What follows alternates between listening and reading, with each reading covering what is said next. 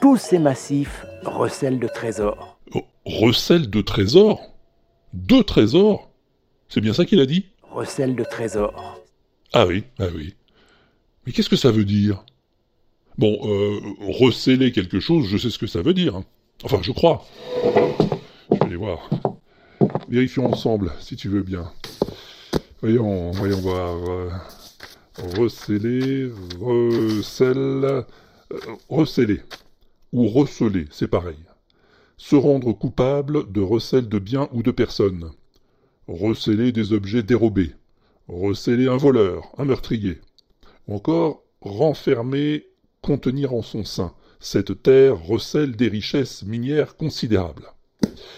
Donc, c'est bien un verbe transitif.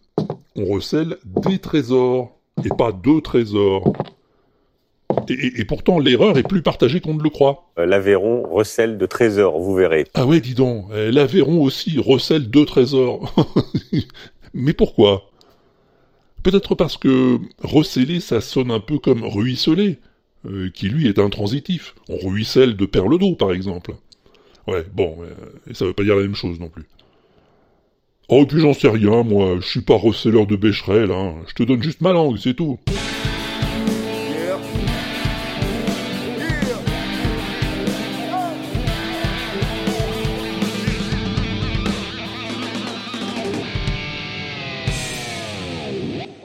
Crazy rock and roll music anyway?